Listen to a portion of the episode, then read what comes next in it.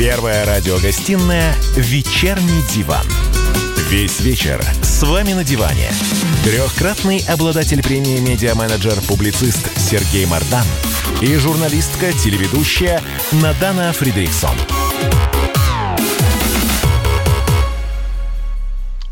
Всем здравствуйте в эфире радио «Комсомольская правда». Я Сергей Мардан. Я Надана Фридрихсон. Свежие новости дня. В офтальмологической больнице города Красноярска выявлено почти 90 случаев коронавируса.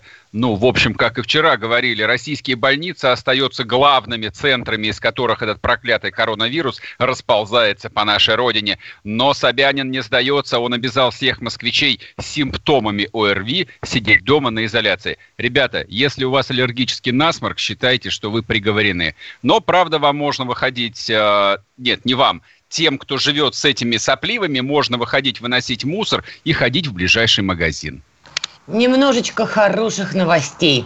Средняя продолжительность жизни в России достигла исторического максимума в 2019 году и составила чуть более чем 73 года. Об этом, по крайней мере, сообщили в Минздраве. Ты им веришь? Я хочу им верить, потому что я, Сережа, оптимист. То есть что, Странно, даже... что они сообщили. Они обычно предупреждают. Может, и предупредят.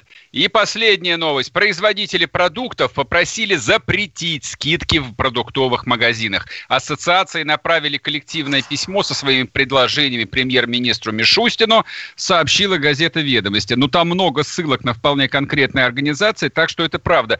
Барыги решили еще на нас и нажиться в это трудное время. Поехали. Вечерний диван. Так, с нами сегодня на связи по скайпу, как обычно, Глеб Сергеевич Кузнецов, политолог, глава экспертного совета, экспертного института социальных исследований. Все правильно мы сказали? Почти. Поправьте. А на самом деле ничего неправильно. Так. Я не Глеб а, и не Кузнецов. Браво! Это гениально! Браво русскому пилоту. Ну, да, давайте познакомимся. Зовут меня Виктор, живу в Нью-Йорке. Так. Сейчас, ну, как и все нью-йоркские люди, а, на полукарантине, полу, потому что выходить нам а, разрешено. Виктор, вы знаете, Да. это судьба, то, что вас подключили к нам под поддельным документом, Глеб Сергеевич Кузнецов. Вы считаете теперь крещены в обряд разведчика? С Я чем думаю, вас что вас, уже, вас, вас уже, на вас уже вот автоматически прямо сейчас лихорадочно в ЦРУ заводят досье и выясняют, какие же у вас связи с радио «Комсомольская правда» и кто ваш резидент А, в а- а я тут признаваться не буду, и паспорт показывать тоже. Ну, знаете Хорошо. как. А, Да. Давайте так, коль уж мы связались с Нью-Йорком, я считаю, что это судьба, поэтому давайте э, скажите нам, пожалуйста, так ли страшна история с пандемией в Соединенных Штатах, как ее малюют СМИ, и что в итоге выберет Трамп, потому что весь мир за этим следит, перезапуск экономики или продолжение карантина? А, ну, а, с Трампом я сегодня не созванивался, поэтому ответить на этот вопрос не могу. Насчет того, что происходит в Америке, цифры, конечно, очень страшные, особенно в Нью-Йорке. И Нью-Йорк, в общем-то, лидирует по цифрам. Я думаю, что цифры эти нам не врут. Ну вот, что касается а, как бы обыденной жизни, вот э, лично я выезжаю на машине в маске. А, ну, вернее, что у вас с протестами там было? одеваю в маске. Что с протестами? Тут СМИ пишут, что в ряде штатов и под управлением демократов, и под управлением республиканцев люди выходят на протесты, кричат «отменяйте самоизоляцию». Ну, а, люди кричат, и их можно понять. Почему? Потому что особенно мелкие и средние бизнесы, и все позакрывали, офисы позакрывали, и люди, в общем-то, не имеют возможности зарабатывать. Поэтому они протестуют. То есть, как бы здесь а, а, у людей уже идет не политика, а чисто холодильник. А, вот а, именно этим. При Но том, люди не что- боятся умереть Да. от коронавируса. Понятно, что экономика встала, но болезнь тоже неприятная. Болезнь неприятная, но, но люди как-то стараются себя оберегать. И, в общем-то, каждый верит, что он таки не заразится. Может заразиться сосед, родственник, но не он. А, И, в общем-то, такие люди оптимисты и хотят работать. И самое главное, хотят зарабатывать. А скажите, на опыт России как-то смотрят, обсуждают, что в России какие меры принимают, какое здравоохранение в России, какие-то обсуждения на этот счет идут? Ну, э, идут э, такие между собойчики и разговоры, особенно там в русской комьюнити, и э, все, конечно, одобряют э, такие быстрые меры, э, как вот все это было сделано в России, и это вот, на мой взгляд, может быть единственное, э, единственный положительный момент э, вот в так называемой вертикали, когда решение моментально доходит э, сверху вниз. В Америке это, конечно, э, невозможно, нереально. И Америка, и в частности Трамп, опоздали с э, мерами. В России более это намного более оперативно. Но то, что касается, э, скажем, технических и каких-то медицинских возможностей, тут у Америки, конечно, таких возможностей больше, мне думается. Ну вот. Но благодаря вот такому оперативному закрытию земли и воздуха, вот то, что было в России. Россия, в общем-то, более успешно с этим справляется. Я надеюсь, что так будет и впредь, и, и лечение, и тестирование будет производиться столь же оперативно. Понятно. Виктор, спасибо большое. Вот, э, видите, не было счастья, да несчастье помогло. Мы, по крайней мере, из первых рук узнали, что происходит в Нью-Йорке. Не болейте, будьте здоровы. Всего вам доброго. Так, ладно мы переходим к нашей российской повестке. Вот, пока что без собеседника. Может быть, нам вызвонят э, подлинного Глеба Кузнецова, а может быть и нет. Но если нет, тогда будем э, дуэтом выступать. Значит, смотрите, главная тема сегодняшнего дня, даже не, не дня, суток – а я, конечно, по счастью, ночью не просыпался и лихорадочно телеграм не читал. Вот, психика здоровая. Но потом по количеству постов, которые я утром увидел, а, ну, было очевидно, что всяческие там журналисты, телеграммеры, а, диванные аналитики, ну, то есть в прошлом вирусологи, а нынче нефтетрейдеры, то есть вот тему отрицательной стоимости нефти обсуждали, ну, где-то начиная там с 12 часов ночи. А, в 11 часов ночи стоимость э, нефти WTI была 1 доллар, вот. А, соответственно, утром уже были трагические заголовки от Венедиктова и прочих о том, что а, нефть продается с доплатой 37 долларов за баррель. То есть, ну, очевидно, что никто не понимал, что это означает, но все исправно это репостили. Значит... А... Извини, перебью, мне просто очень понравилось, что люди помнят классику, и на эту тему там в интернете уже появилась шутка. Раньше за нефть давали там столько-то рублей, а теперь будут давать в морду. Не, Мне минус очень... Минус 37 за баррель это даже не в морду, это, в общем, а, это пулю в лоб можно получить на самом деле. Ну, ты знаешь, в морду как-то веселее и пооптимистичнее, а я по-прежнему оптимист. Понятно, но я краткий ликбез все же проведу, чтобы потом к этой теме не возвращаться уже подробно. Значит, о чем идет речь?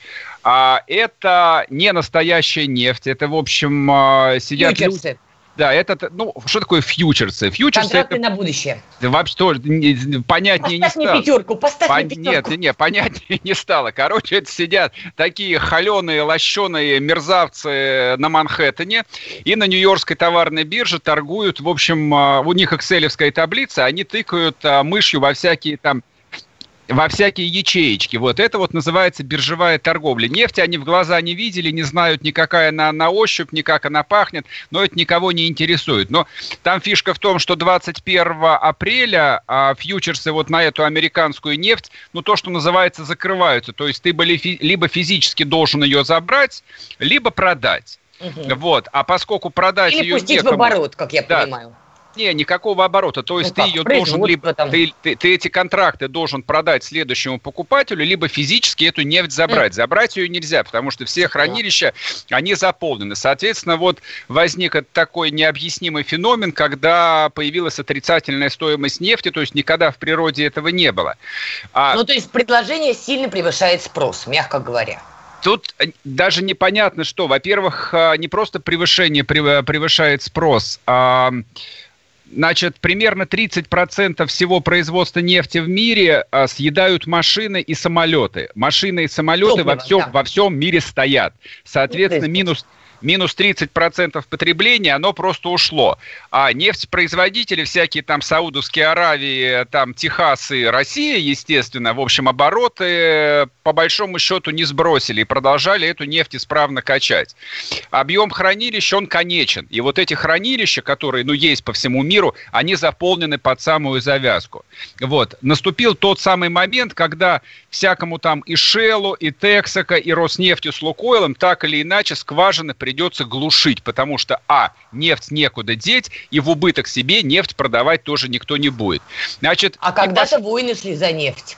Помнишь? Было это... время. Да не, но это, это время на самом деле никуда не уйдет. Но просто смотрите, вот э, чтобы так слегка разбавить пропагандистский пыл, которого тоже с утра было достаточно много, о том, что типа не ссать, все будет нормально, значит, цена отскочила, уже, в общем, как бы мы побеждаем, баррель стоит 26 долларов, там за бренд и все такое. Ребят, значит, а бюджет верстался из расчета 47 долларов за баррель вот этого года. Это так вот, на минуточку. Все, что ниже, это значит дефицит бюджета, значит мой вылетаем уже в трубу.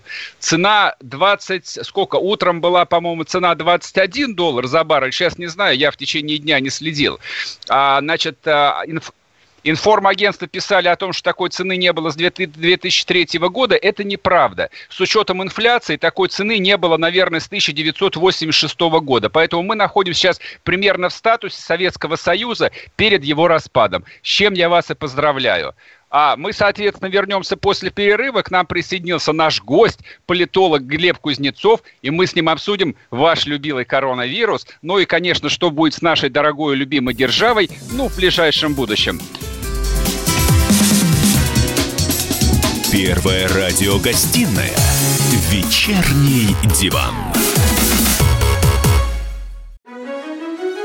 Георгий Бофт.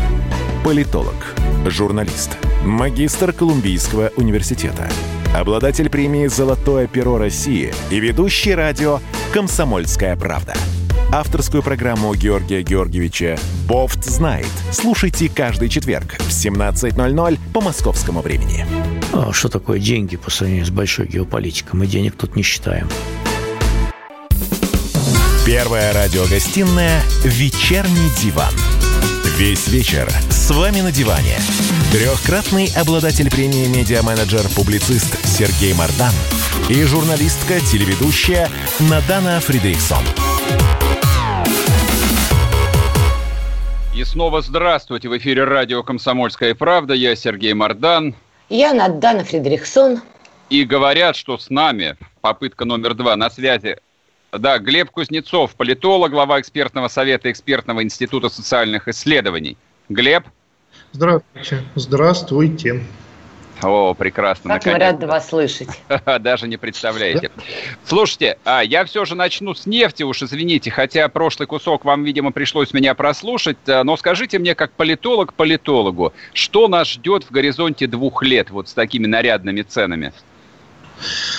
Ну, я надеюсь, что в горизонте двух лет нас ждет повсеместное снятие карантинов, а это значит рост э, потреб... Э, возвращения, вернее, к потреблению нефти. А когда нефть начнут потреблять, то хранилища перестанут затовариваться, и ее станет снова, так сказать, выгодно и интересно добывать и транспортировать, и цена понемножечку начнет отрастать вверх. Позвольте уточняющий вопрос. Но если я правильно понимаю экономику, после пандемии упадет покупательная способность, причем не только у россиян. И покупать, скажем так, продукты, где участвует нефть, я не знаю, там гаджеты, компьютеры, машины, это же не только топливо, но спроса особо не будет. Поэтому, мне кажется, рост нефти будет не очень большой цены на нефть. Или я не права? Ну, сложно пока сказать. Понятно, что восстановление и спроса количественного, да, то есть на, на конкретный баррель, и восстановление цены, это будет процесс медленный, поэтапный, не очень, так сказать, веселые и радующие страны, производящие нефть и компании, которые их производят. Вот. Но, тем не менее, э, он, так сказать, неизбежно пойдет. Скажите, а вербальные интервенции могут сейчас хоть как-то стабилизировать рынок нефти? Я думаю, что уже нет, потому что вот мы видели последний раз, так сказать, стабилизацию рынка нефти с помощью вербальной э, интервенции, интервенции Дональда Трампа, да, и мне Он кажется, может лимит, повторить. Ну, может повторить, но лимит на такие вещи уже, что называется, истрачен. Да? То есть э, все равно без потребления э, сложно ожидать, что что-то изменится без роста потребления. А, вот Сергей тоже нас пугал страшными цифрами. Бюджет России верстался на определенную цену на черное золото. Сейчас очевидно, что мы в минусе дружно. А ваш прогноз, вот в ближайшие, я не знаю, даже полгода, россиянам насколько будет тяжело? Тяжело, понятно. Вопрос, насколько? Ну, все-таки я бы все все тяжести нашей печальной жизни или наоборот радостной не сводил к ценам на нефть. Но это же основной источник дохода ну, не для среднего россиянина, а для Подожди, государства средний, в целом. А, а средний россиянин, он откуда деньги-то получает? Он где зарабатывает? Он зарабатывает деньги, которые перераспределяются внутри страны от а, нефтяных доходов. Ну, по крайней мере, половина доходов – это нефть и газ. Тут ты не поспоришь, но я бы хотел отметить, что сначала надо народ выпустить, э, так сказать, из квартир, чтобы это они согласен. начали общаться, зарабатывать, взаимодействовать друг с другом, с государством, со своими предприятиями и организациями. Потому что я, вот как раз я и хотел сказать, что ключевая проблема даже не цена на нефть, а в том, что в дивном новом мире, когда все сидят в карантине, нефть никому не нужна, да, никто ее не использует. И вот, и вот там, там же находится поле восстановления нашей прошлой жизни. То есть проблемы комплексные, но решение одно. Когда отменят карантин и запустится экономика мировая, все должно потихонечку, очень медленно и поэтапно, но налаживаться. Глеб, смотрите, я прочитал вашу колонку в газете «Взгляд.ру», а, но она такая, вполне себе революционная. С вашего позволения я коротко перескажу основные, так сказать, хайлайты для слушателей, а, а вы меня поправите, если я ошибаюсь. Значит, ваша ключевая идея – а, Китай обманул весь мир и целенаправленно устроил диверсию против Запада. И все на нее купились. Я прав или нет? Не совсем так. То, что Китай обманул весь мир, это чистая правда, и об этом говорят сами китайские, так сказать. То есть у меня же все основано на цитатах официальных китайских источников. Вот. Но было ли это целенаправленно? Или оно само так? Думал ли Китай, что последствия будут такими? Я думаю, скорее нет. Алло. Да-да, мы вас слышим. Слышите меня? Да-да-да, продолжайте. Вот, то есть э, вопрос в умысле, что называется. Скорее, мое предположение, что это произошло просто, вот что называется, звезды неудачно сошлись. И Китай это тоже пострадавший в этом экономическом кризисе, потому что то, что производит Китай, просто в мире сейчас, так сказать, некому покупать. А на одних масках э, далеко не уедешь. Ну, это По... понятно, но тем не менее, я прошу прощения, да. тем не менее у Китая экспорт на сегодняшний день занимает только 30% ВВП, поэтому, ну, в общем, как бы почему бы и не сыграть в большую игру, да, потерять немножко там своей экономики, но одним ударом завалить вот этого проклятого белого зверя, который унижал и оскорблял Китай в течение 200 лет. Вторжение восьми держав и все такое ну, прочее, опиумные войны. Почему бы и не отплатить мерзавцам? Ну, мне кажется, это такая сложная конспирология, потому что... Ну вот чему, в чем уникальность этой эпидемии? Уникальность в том, что ничего подобного никогда не было. Да? Многие сравнивают это с временами испанки, кто-то говорит про чуму 14 века, кто-то еще про что-то. Но правда в том, что вот эта массовая, так сказать, эпидемия в, новых информационной, в новой информационной реальности, в тех условиях, которые сейчас объективно, так сказать, существуют, дело настолько э, непонятное, непредсказуемое, что спроектировать те или иные решения, те или иные последствия не под силу даже самым выдающимся, так сказать, аналитикам и самым свободно мыслящим. Вот. А китайцы это все-таки люди такие, ну, люди ритуала во многом. То есть у них их ментальность связана с тем, что они ищут э, опору в каком-то своем предыдущем опыте, а не не смело раздвигают, так сказать, просторы будущего. Позвольте еще одну концепцию а, для, для обсуждения, просто она тоже циркулирует в том или ином виде.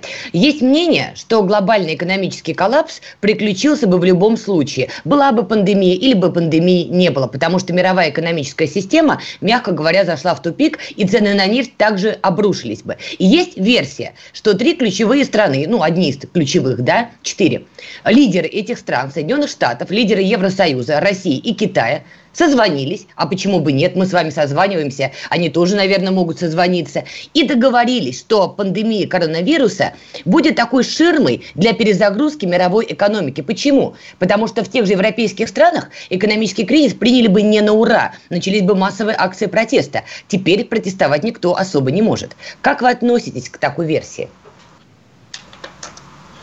А, версия хорошая, но она, как вот сейчас много э, люди узнали новых слов из области медицины и биологии, она версия хороша, что называется инвитро, то есть э, в пробирке, да, то есть вот, вот в лабораторных условиях можно такую версию рассматривать и обсуждать, а в реальной жизни думаю, скорее нет, потому что, ну, окей, вот представьте себе, все мы катаемся на велосипеде, раньше катались, вернее.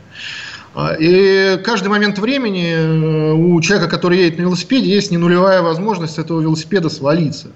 Но важно, во-первых, с какой скоростью ты едешь, когда падаешь. Да? Во-вторых, падаешь ли ты на, так сказать, зеленую травку или на асфальт.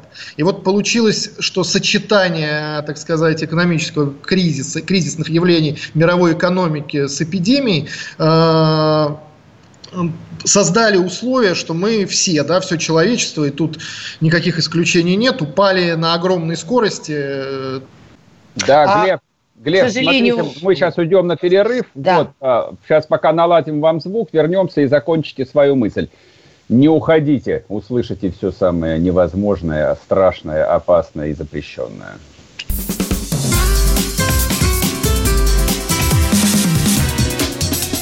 Первая радиогостинная «Вечерний диван». Андрей Ковалев. Простой русский миллиардер. В авторской программе «Ковалев против». Против кризиса, против коронавируса, против паники, против кнута, но за пряники – я расскажу вам, как спасти свои деньги и бизнес в эти непростые времена. Помните, миллиардерами не рождаются, а становятся. Ковалев против. На радио «Комсомольская правда». По будням с 10 вечера до полуночи по московскому времени. Первая радиогостинная «Вечерний диван». Весь вечер с вами на диване. Трехкратный обладатель премии «Медиа-менеджер-публицист» Сергей Мардан и журналистка-телеведущая Надана Фридриксон. И снова здравствуйте в эфире радио «Комсомольская правда». Я Сергей Мардан. Я Надана Фридриксон. С нами Глеб Кузнецов. Здравствуйте еще раз. Настоящий политолог. Подчеркиваю. Настоящий Глеб Кузнецов. Да, если настоящий, он настоящий. Глеб, значит, мы с вами остановились на том, что никакой диверсии не было. А, а вы мне вот знаете, что скажите? Почему все так дружно, ну, за исключением двух э, нормальных стран, Швеции и Белоруссии, так поверили вот э, в эту святость, э, опасность смертельную этого проклятого коронавируса. Да, и переняли китайскую модель. Да, то есть почему вот эта вот условно там современная цивилизация занимается процессом а, протяженного во времени самоубийства? Хороший вопрос. Но мне кажется, что это следствие э, такого очень сильно социологического подхода государственных администраторов. Э, руководители стран э, делают то, что будет популярно. Они очень боятся, чтобы их обвинили в каком-то небрежении человеческой жизнью, в том, что они не заботятся о людях, что из-за них люди погибнут. А мы видели, что очень часто тех людей, которые не то чтобы не, не являются государственными администраторами, а просто выражают легкие сомнения в обоснованности э, предпринятых мер, их в лицо называют убийцами. Одно дело, когда ты, там сказать, эксперт в Фейсбуке и тебя убийцей назвали, это неприятно, но пережить можно. А когда ты избираемый политик, то вот это уже большая проблема. Глеб Сергеевич, я прошу прощения, то, что вы описываете, идеально подходит для Евросоюза и Соединенных Штатов, но при всем моем уважении не подходит к Турецкой Республике, а там тоже ввели жесткий карантин по китайскому примеру. Ну, есть же еще такая штука, феномен, э, как это, все побежали, и я побежал. То есть э, люди ну не могут же такие люди, как там, там руководители стран ЕС, руководители Китая, руководители всех мировых держав, вдруг взять и полностью ошибиться. Думает Эрдоган какой-нибудь. Ну, вот. хорошо. ну, не какой-нибудь а, конкретный. А конкретный, да, да, Реджип Таип Эрдоган. Не, я за, вот за Эрдогана, позвольте, я все же впрягусь, потому что в Турции, да, в Турции там настоящие выборы, вот, на минуточку. То есть ну, там, да. все, там все по-взрослому. Но но Ты зачем, мой турковед, а? Да, но зачем карантин вводили в Иране, в Буркина-Фасо, вообще в Центральной Африке его ввели? Им-то какое дело до эпидемии? Там постоянно какая-нибудь эпидемия, они и так мрут. Ну, так в Иране нет? не мрут, я просто здесь поставлю ремарку, это не Африка все-таки. Хорошо, окей, ладно, оставим даже свободный Иран, давайте поговорим за Африку, где человеческая жизнь э, стоит дешевле, чем жизнь свиньи.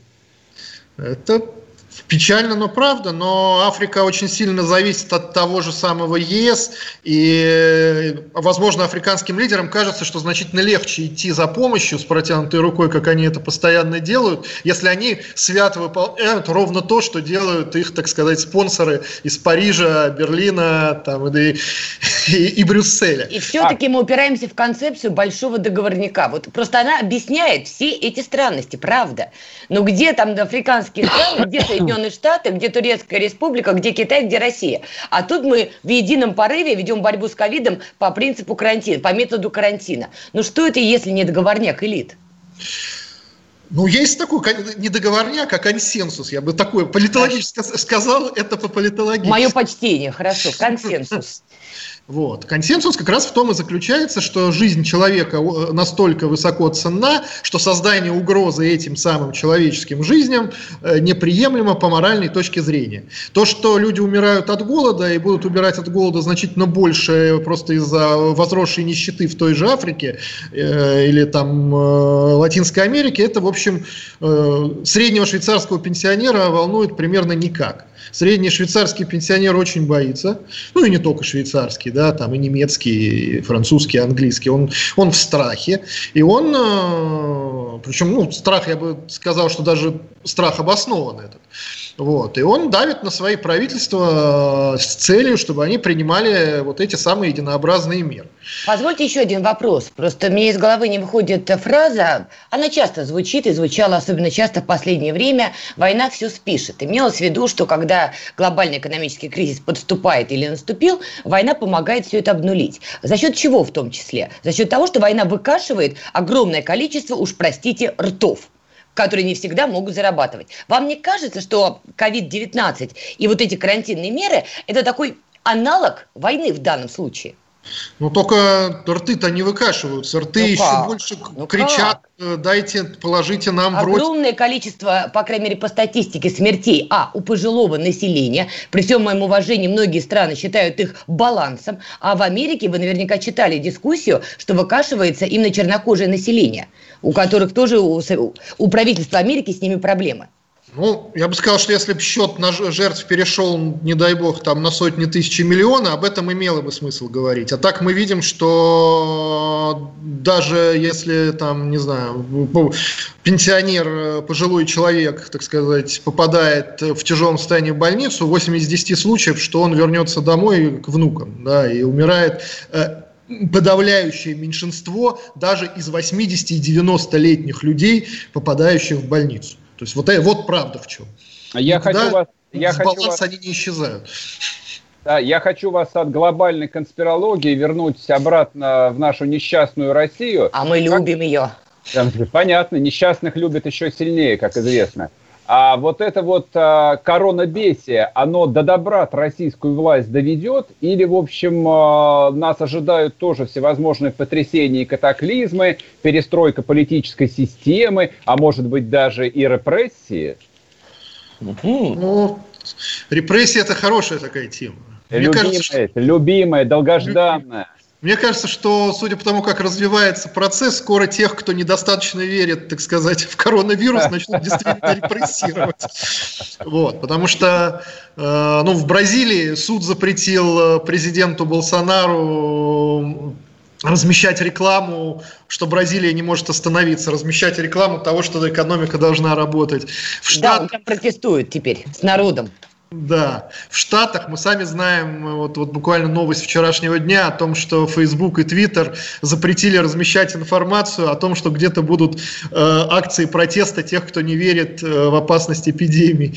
Вот. То есть у вируса очень хорошее юридическое и пиар-сопровождение, и, и такое лобби, действительно, офис. Такое ощущение, что действительно у вируса есть офис рекламщиков и юристов, которые не позволяют людям против него выступать публично. А почему в России не ввели ЧС ввиду всей этой истории, как вы думаете? Ведь об этом много говорили и продолжают говорить. Просят, чтобы ввели ЧС некоторые люди. ЧС – это очень тяжелая такая правовая форма, чрезвычайное положение. Последний раз ее в России вводили в 93 году в октябре, и вот, так сказать, старожилы помнят, что приятно, приятного было в этом мало, потому Подождите, что я прошу прощения, ЧС э, регулярно вводят э, в российских регионах, там, когда тайга горит или потоп выезжает. Ничего никто да. не это, регион, это региональные всякие практики, э, вот. а чрезвычайное положение национальное, о котором говорят, так сказать, активисты. Это причем... ЧП, это режим это чрезвычайного ЧП, да. положения, да, здесь режим чрезвычайной ситуации. А, прошу прощения, ЧП, да, извините. Да, нюанс, нюанс такой существенный. Буквы перепутала, ЧП. Да. А ЧС-то, я думаю, что, возможно, в каких-то регионах, где будут особо крупные вспышки, если они будут, там ЧС и введут, но... Для... Где бы его имело смысл вводить, я прошу прощения? Ну, возможно, нам, возможно нам, и нет.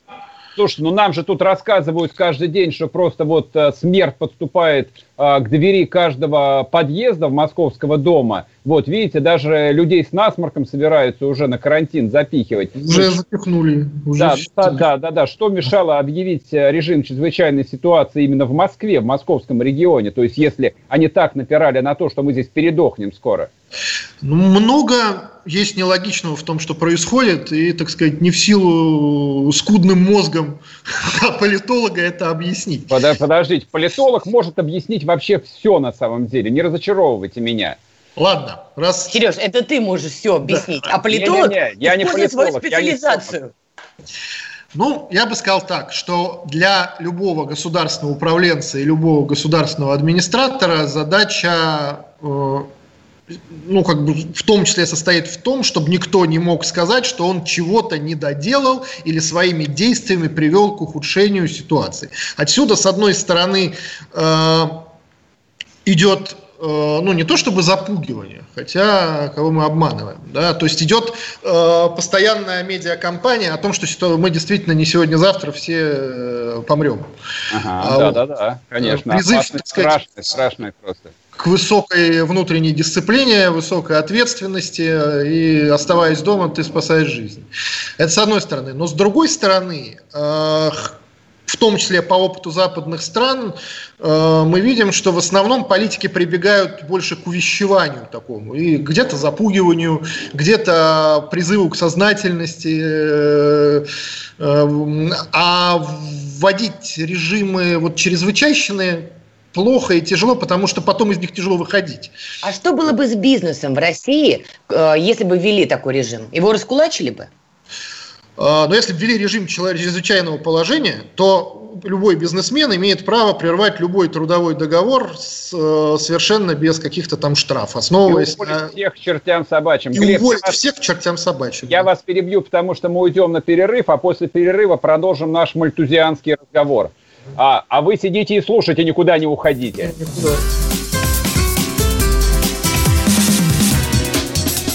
Первая радиогостинная «Вечерний диван». Роман Голованов, Олег Кашин, летописцы земли русской. Наш этот веселый и бессмысленный треп, давайте его минимизировать, потому что содержательная беседа нужна. Сейчас же модные темы какие у нас главные? Феминизм, высокие технологии, ну и чего уж там, советская ностальгия. Олег, вырежут ваш голос и будут рассылать сейчас по WhatsApp мамочки во все свои чаты, скидывая, вот, Олег Кашин, он же на радио выступает, он же серьезный человек. Вообще, Роман, разумнее меня, как правило, оказываетесь. Реакция ваша. Это пугает. Ну, меня тоже, на самом деле, да. Кашин-Голованов. Отдельная тема. На радио «Комсомольская правда». По будням в 9 вечера по московскому времени. Ну и пускай посадят, зато какой пиар будет. Первая радиогостинная «Вечерний диван». Весь вечер с вами на диване. Трехкратный обладатель премии «Медиа-менеджер», публицист Сергей Мардан и журналистка-телеведущая Надана Фридриксон.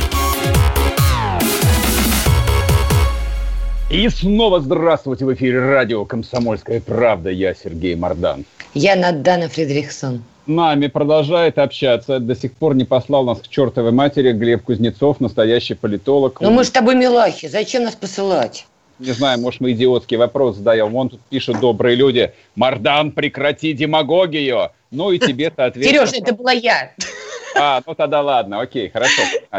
Дальше, дальше, дальше, дальше. Глеб, а скажите, пожалуйста, вот а, в этой ситуации рукотворной катастрофы, которую устроила в том числе и наша российская власть, ну, слава богу, как и все остальные власти, включая прекрасную американскую, а нам что ждать-то? Путин останется, надеюсь? Тихо, не тихо, останется. Он нас не бросит в этой ситуации. Ну да, я тоже не понимаю, откуда такие катастрофические ожидания, так сказать, от политики. Я могу сказать, что у нас э, еще достаточно все либерально по сравнению с Европой. Например, э, в Европе э, муниципалитеты, так сказать, части стран могут только ужесточить общестрановой э, карантин, то есть ужесточить меры. А Но у мы нас тем же путем идем, давайте тоже. У нас все-таки губернаторам дали возможность гибко к этому подходить, не закрывать некоторые предприятия, вот. И... Но они там, и знаете, и наделали делов-то. Они же ну, отвыкли везде, сами не управлять. Везде. Прекрати, нет, не везде. Не везде, да, не везде. Вот, то есть то, что у нас еще не вся экономика встала, это спасибо нашему, так сказать, гибкому подходу. А что вы называете гибким подходом? Это то, что они свою дурость э, беспросветную не на 100% включают? Ты только что их защищал. Не да. всех. Не все. Ну, в нашей, например, любимой Африке, о которой мы говорили, они умудрились закрыть много где даже предприятия, э, добывающие промышленности э, непрерывного цикла. Это То да, есть... я читал уже, да, это прекрасно, конечно. А, странно, странно, что у нас не заглушили эти заводы. Нет, вот, потому что наша власть, она предпринимает... Нас бережет. Нас бережет, да, бережет в том числе и себя, и экономику, и нас пытается найти баланс. бережет. А позвольте такой поли... э, вопрос вот именно для политолога. У вас есть какой-то собственный рейтинг российских губернаторов, которые хорошо справляются, гибко подходят, и антирейтинг губернаторов? Ой, это знаете, как в кавказской племенице, не, не будем говорить, в каком районе это произошло, чтобы не обижать другие районы. Вот, но... Нет, все, я настаиваю, нет, подождите, я настаиваю. Вы политолог, пожалуйста, вы должны быть злым и красноречивым. Тем более, если это правда, с чего бы не назвать. Политологи да, рейтинги делают за деньги обычно. А что, ты предлагаешь бесплатно это сделать, что ли? Ну, перестань. Ну, хотя бы тройку. Топ-3 самых удачных губернаторов, которые справляются с пандемией. Не готов сказать. Я бы к этому топ-3 записал всех тех, кто не прекратил, э, кто не закрыл все предприятия, находящиеся на, на территории их региона. Я, Я понял, понял Рамзан Кадыров в топ-3 успешных руководителей. Кто? Рамзан Кадыров. Ну, Рамзан Кадыров, он возглавляет любой рейтинг российских губернаторов. Нет, он делит его с Сергеем Собяниным, вот так бы я сказал бы. Вот, они делят первое место. И с, Руслан, с Рустамом Минихановым. Так, извинитесь оба, лучше сейчас. Понятно. Послушайте, а вот э, хотел я еще обсудить э, вчерашнюю историю Северной Осетии, где, в общем, народ не стал терпеть этого издевательства над собой и просто вышел на площадь, выламывая так, э, так сказать, красивую урбанистическую плитку. Я даже э, знаю, где, где этот губернатор Белаев подсмотрел эту красоту. И этой плиткой, как говорят, стал даже кидать э, в правоохранителей. Страшное дело какое. И второй момент, что людей особенно взбесило – а глава республики, он по совместительству является и крупнейшим предпринимателем. Ну, на Северном Кавказе это часто бывает. Так вот, пивной завод Белаева, как говорят, работу не прекратил. А, возвращаясь к рейтингу, они хоть иногда а, начинают, но вот так вот... А, Во-первых, Битаров, Сереж. Шире. Битаров, хорошо, как Я скажешь? просто прошу прощения, может быть, Беляев и владеет там чем-то, но как бы возглавляет Северную Осетию Битаров. Только не надо меня опять в русском империализме и шовинизме объяснять. Это да я... нет, да просто про какого-то Беляева говоришь, мы не понимаем, кто это. Битал, ну хорошо, Битаров, окей. Это не может ли стать, э, может быть, триггером, может быть, примером, может быть, таким опасным прецедентом, ну и для других горячих э, регионов? Где, для вот... всех регионов Нет, России. для всех, для, для, для депрессивных, где, в общем, люди объективно там в нищете живут. Мы в Москве продержимся, ладно, переживем, у нас гречка есть. Ну, вот это как раз и говорит о том, что очень важно сохранять э, здравый смысл, рабочие места вместе с здравым смыслом. Важно информировать население, объяснять, что вообще происходит. Важно найти слова, чтобы объяснить, что это все конечно, и скоро это там все кончится.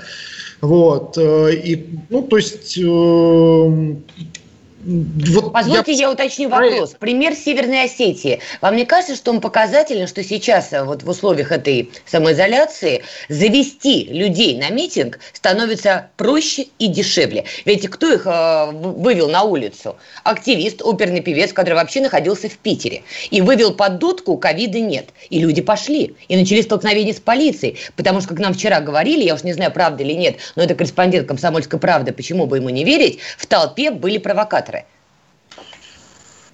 Толпа так устроена, что в любой толпе всегда найдутся провокаторы. Это ну, не, нет такой толпы, где бы не было бы провокатора. Или... Но вывести стало проще людей в условиях пандемии? Я думаю, что где-то проще, а где-то наоборот тяжелее. Вот. То есть э, люди, например, мы увидели вчера еще один интересный пример: э, виртуальные митинги с помощью угу. Яндекс. Э, Карта. Приложение, да. да это просто я... позор какой-то был. Просто вот называется как э, картина «Убей хипстера».